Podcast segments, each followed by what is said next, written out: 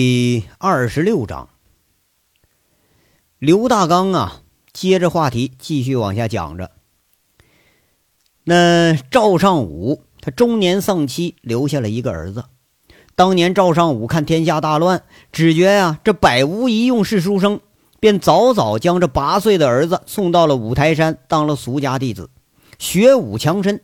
哎，据县志记载啊，这个人他叫赵后义。哎。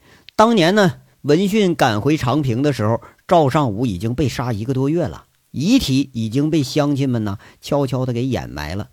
这赵后义暗中寻访父亲遗体，秘密给运回了这拴马村当着全村的面发下毒誓，说这倭奴杀我长平八义，我便要取八百倭奴的人头来祭奠他们。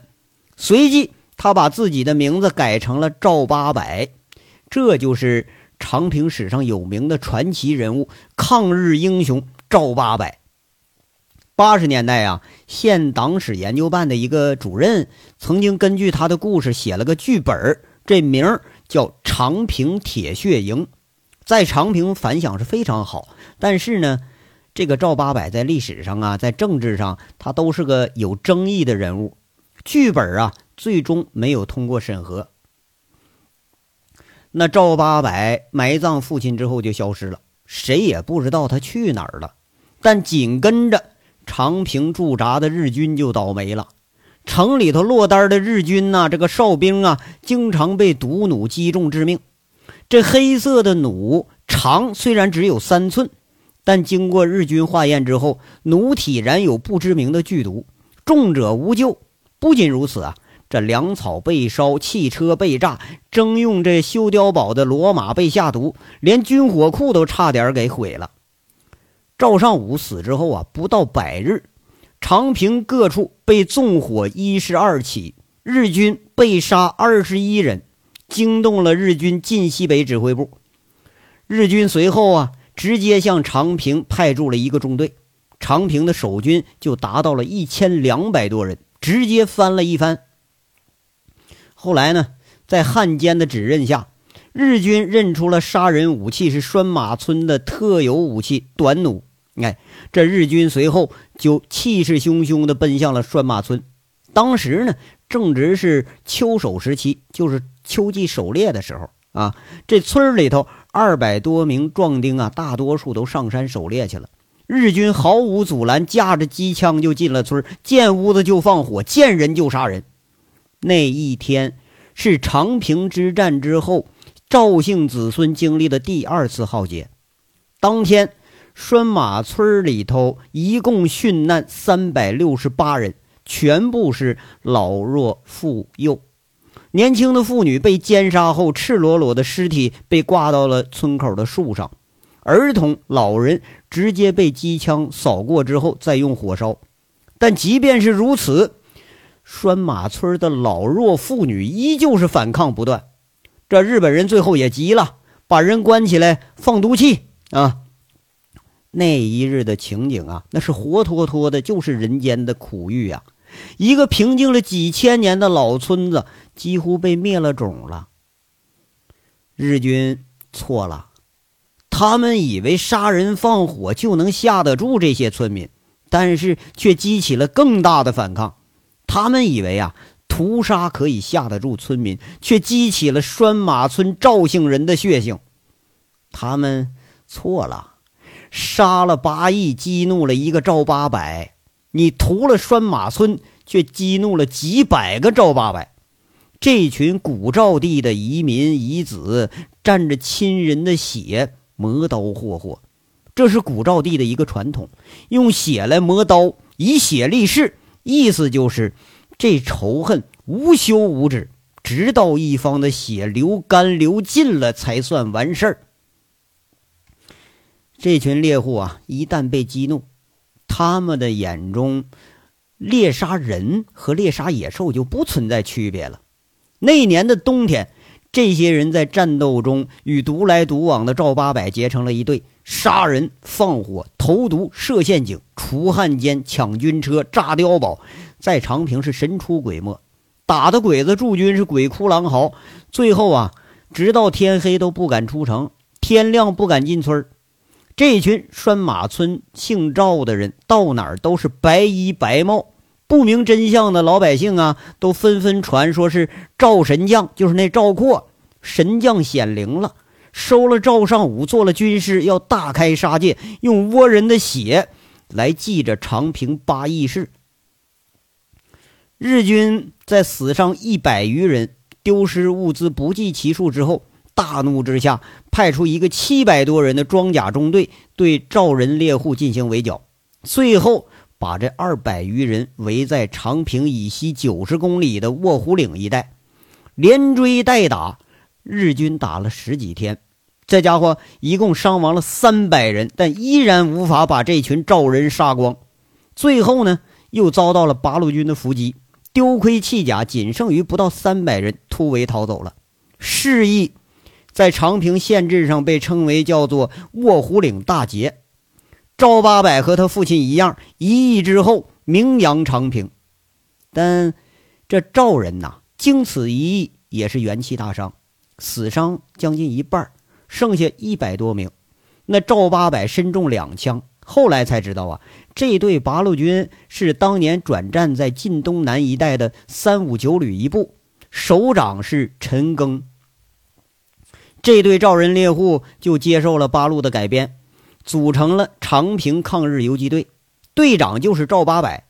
在有组织有纪律的战斗下，长平游击队两年之内发展到了一千人。两年之内，游击队转战晋东南六市一线。最远打到了河南，赵八百的大名当时在共产党、国民党甚至日本人中那都是赫赫有名。这个游击队啊，后来被改编为八路军的一个教导营，这名字就叫做长平营。但这个营长啊，赵八百啊，他在最风光的时候，他犯了个错误。一九四五年，日军投降，长平城日军集体缴械。在遣返俘虏的时候，一个知情人指认投降的日军一个小队长，当年是在城楼子顶上逼死八义的一个人。这赵八百可就红了眼睛了，国仇家恨一起涌上心头，烧得他是怒发冲冠，一气之下提着铡刀连砍了二十七名日军的人头，状若烽火啊！十几个部下都拉不住，要不是最后团长下令拿套马绳子拴住他。当天不知道他得杀多少鬼子。这事儿发生以后，赵八百啊，不但被撤职了，而且是差点被枪毙。这也算他命大呀！当时国共两党是摩擦不断，日军一投降啊，各地八路军与中央军之间就是交火不断了。后来呢，这就爆发了上党战役。当时晋冀鲁豫军区全体总动员，参加战斗的民兵啊。就有了五万之众。这关禁闭的赵八百，由于在长平一带名望甚高，军区呀就把他暂且放出来，让他戴罪上阵。这赵八百和他的长平铁血营带着一万多民兵，把这敌人的援军阻挡在榆林、老爷岭、关上村地区，七天七夜，阎锡山的部队未前进一步，协助大部队他完成了大包围。在总攻开始的时候，一心求死的赵八百带着铁血营生擒俘虏一千余人，活捉一个团长，一直冲在队伍最前列。这赵八百从来没后退过。那一战，赵八百自己也是身中两枪，一枪贯穿左眼，呃，然后他确实被救回来了。在这军区养病的时候，呃，这处分和军功同时下来了。这赵八百呀，最后的处分呢是开除党内一切职务，遣返原籍。要说也没办法，那个特殊的年代，军纪就是铁板一块，根本没有什么条件可讲。而且呢，军呐，这这就是还是在看在他多次立功的这个份上啊，否则那部队就凭你个杀俘虏这一项，就能判你个枪决。英雄啊！来的时候是轰轰烈烈，走的时候悄然无声。赵八百在回到拴马村的时候，长平营拴马赵姓尚余八十余名子弟，他们该退伍的退伍了，逃兵的就当逃兵就当逃兵了，都跟着赵八百回了拴马村。不过长平营啊，他却留下来了。后来南下呢，打过淮海战役，又打过抗美援朝，在中国的军史上留下了浓重的一笔。等回老家以后啊，那年是一九四六年，当时拴马村人口不到三百人，一部分是原来拴马村幸存下来的人，另一部分呢，则是逃荒啊逃到拴马村的人。那赵八百回村之后，这就当村长了。带着一干赵姓子弟，五十年代开荒、修梯田、打井，这是干了不少实事十年呢，得有说个十多年吧。拴马村渐渐恢复了一点元气。一九五六年，赵八百成家，有了个男孩呃，这个人就是现在的拴马村村长赵铁锤。本来呢，应该平静的生活，却是因为。六二年的一次变故，再次有了悲剧性的变化。那一年呢，长平大旱，加上各地普遍是浮夸风大吹啊，那这年年总产量你都不够交公粮的。特别是啊，一个村全都是山地的这个拴马村，你连吃饭都成问题呀。刚刚入冬，家家就断队了。这独眼村长看在眼里，他是急在心里。也亏得这个匪性难改的赵八百。他最后啊，居然是铤而走险，带着当时拴马村几百号村民集体去抢粮。当时响应者周边村子加起来总共得上千人。县里头看守粮库那二十几号民兵，那哪是赵八百这群又当土匪又当正规军的这帮人的对手啊？三下五除二，这就给缴了械了。那拴马村的村民。肩挑啊，人扛啊，带上车拉，一夜之间把一个粮库给你搬了个精光。这回啊，这事儿就大了。县武装部集合了全县的民兵，带着公安局五百多号人，要抓抢粮的人。这刚要开拔，哎，却见赵八百骑着头毛驴子，人家来投案自首来了。这一起来的还有他的老婆。赵八百见了荷枪实弹的民兵，依然是一副死猪不怕开水烫的架势。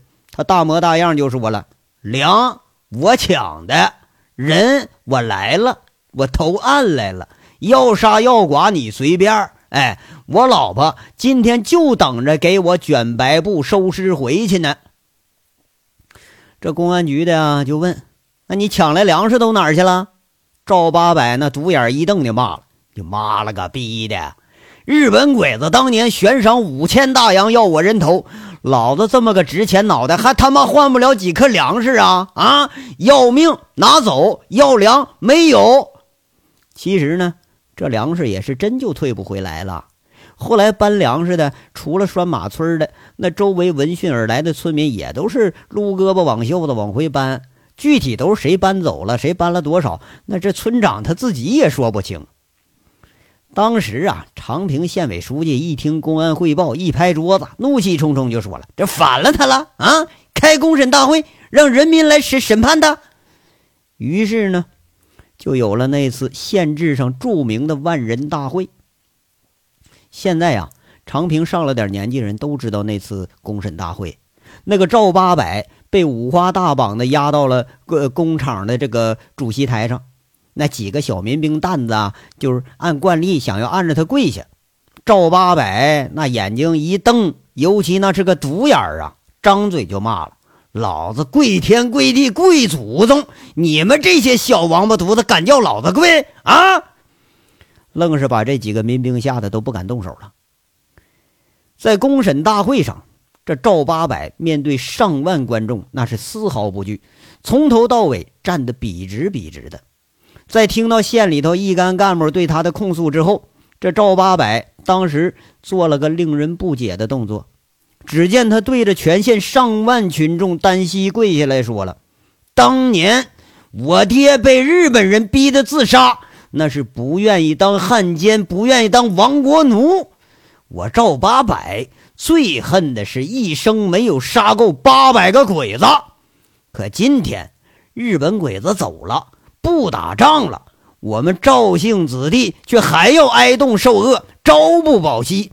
我赵八百愧对我死去的父亲，我愧对跟我出生日入死的长平百姓。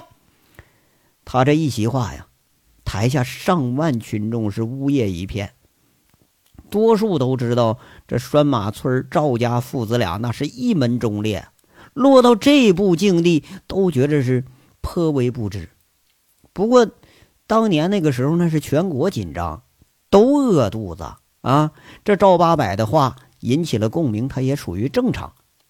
随后，那赵八百对着上万乡亲重重磕了几个头，他站起身来，对着一帮审判的人和这个民兵一字一顿的说了：“今天的事儿，我赵八百一人担当。你们日后要是敢把枪口对准我拴马村赵姓子弟，我赵姓一族就要发下血誓，像杀日本人一样，跟你们不死不休。说完之后，他全身发力，大喝一声，那绑在身上拇指粗的麻绳被崩得寸寸断裂。几个民兵啊，想上前去阻拦，被他三拳两脚给蹬下台，连枪都把握不住啊，就被这赵八百给抢了。这赵八百从容地卸下一根枪刺。双手握住枪刺，他狠狠的就刺进了自己的胸膛，血溅会场。死后犹自兀立不倒，像当年赵子湖将军，像他爹赵尚武一般，死不瞑目啊！这赵八百啊，会场自杀，惊动了全长平。当年赵尚武的影响就够大了。这赵八百和他的抗日游击队长平营在长平，那比他爹赵尚武名气都大。长平当年受到惠及的百姓何止上万呢？他自杀的消息一出，十里八乡有几万群众涌向县区为他去送行。老百姓可不管他是抗日英雄还是抢粮的土匪恶霸啊，在他们眼睛里只有好人与坏人之分，都是怀着遗憾。真心实意的来送他来了。谁都没想到，一个普普通通的村长在长平会有如此大的影响力。送葬的时候，披麻戴孝者有数千之众。长平到拴马村几十公里，沿途百姓见官就跪拜叩头，摆着贡品，烧着图纸，为他去送行。据史书记载。当年春秋时期安葬长平侯那时候那个队伍啊，不过两千人，这阵势可比诸侯大多了。赵八百一死，换得了几千人的温饱。